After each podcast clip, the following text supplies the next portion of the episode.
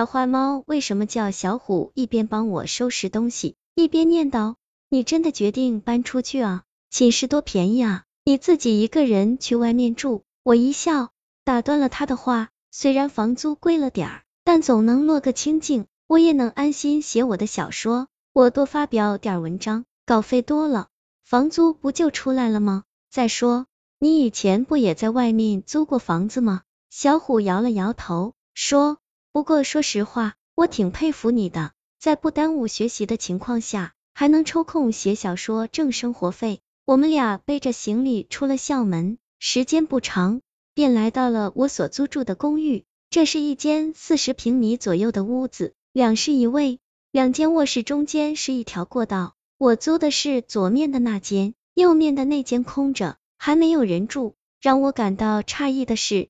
两间屋子中间的过道上，竟然有一只小花猫。小花猫做出一副戒备的样子，正冲着左边的屋子喵喵的叫着。我以为屋子里有什么东西，走到门前看了看，却什么也没发现。我刚打算进去，小虎突然拦住了我，不由分说的把我拉进了右面的屋子。他把行李放在地上，说：“对面的屋子不干净，暂时不能进。”我一愣，不干净？小虎一脸严肃的说：“就是有鬼。”然后他就给我解释了起来。从前有一个女孩，她和自己的男朋友吵了架，一个人到外面租房子住，陪伴她的只有她的宠物小猫。可是就在女孩搬进出租屋时，她的小猫咪却对着屋子不停的叫。她去哄猫，给它好吃的都没用，猫依然叫个不停。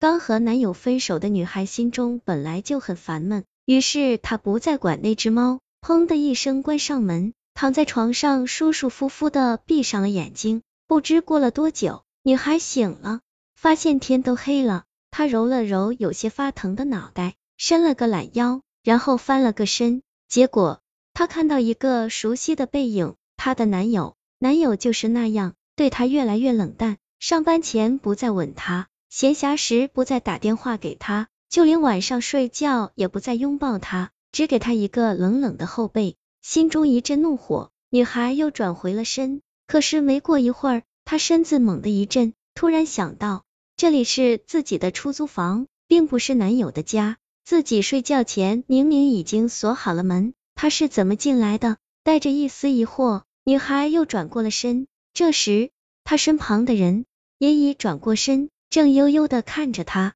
这哪是人啊，分明就是一个没有眼珠、脸上所有孔洞都在流血的鬼。别往窗外看，接下来发生了什么？虽然我写小说，而且还是悬疑恐怖小说，但是听到这个故事，我还是浑身起了一层鸡皮疙瘩。小虎盯着我的眼睛，一字一顿的说：“那个女孩被吓得神经错乱，直接从楼上跳了下去，八楼。”这个高度足以吞噬她的生命，我浑身机灵灵地打了一个冷战。我的出租屋也是在八楼。小虎接着说，据说小动物和五岁以下的幼儿都能看到鬼魂，所以当猫对着房间狂叫不止的时候，说明那个房间里有鬼魂。我看向对面空空的房间，咽了一口唾沫，半信半疑的问：对面房间闹鬼，那个鬼会不会来害我？小虎说。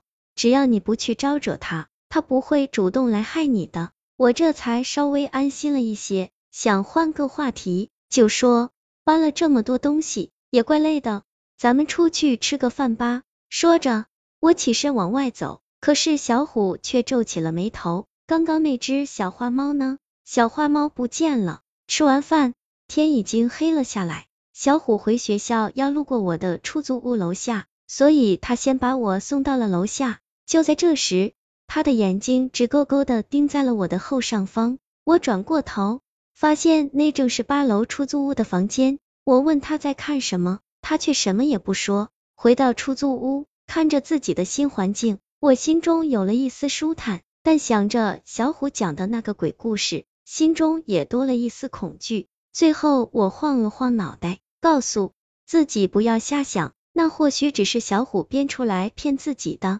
我把笔记本电脑放在桌子上，打开，然后建立一个新文档。我现在仅有的一点灵感，就是从小虎讲的那个故事中得来的。怎么把那个故事改编变成自己的呢？我想了半天，也没有更多想法。就在这时，我眼角余光发现窗外有什么东西在动，我转过头，愣住了。对面楼的房间里，一个女孩正站在窗前，她就那么直直的站着，像是正在往我的屋子里看。我站起身，走到窗边，仔细的向对面看去。那个女孩穿着睡衣，披散着头发，由于背着灯光，我看不清她的脸，那个模样倒有点像恐怖片里的女鬼。就在我想要拉上窗帘不再去看的时候，手机铃声突兀的响起来，吓了我一跳。一看来电号码，正是小虎。小虎，这么晚了打电话，有什么事吗？接起电话后，我问小虎的声音听起来有些犹豫。他说：“那个，你晚上千万别往窗外面看。”我一愣，什么意思？刚问完这句话，我突然想起来有件事不对劲儿。在楼下的时候，我看见我出租屋所在的这栋楼与对面的楼相差，怎么说也有二三十米。可是刚刚我看到对面那个女孩，好像就在前方五六米左右的距离。于是我再次抬起头，这次我赫然发现，那个女孩不知何时居然向我靠近了。此时她就站在我的身后，我顿时明白过来了，那个女孩并不在对面楼，她就在我的屋子里。我的身后，这时窗子突然砰的一声自动打开，然后一个白色的身影从我身边快速的飘过，顺着窗口掉了下去。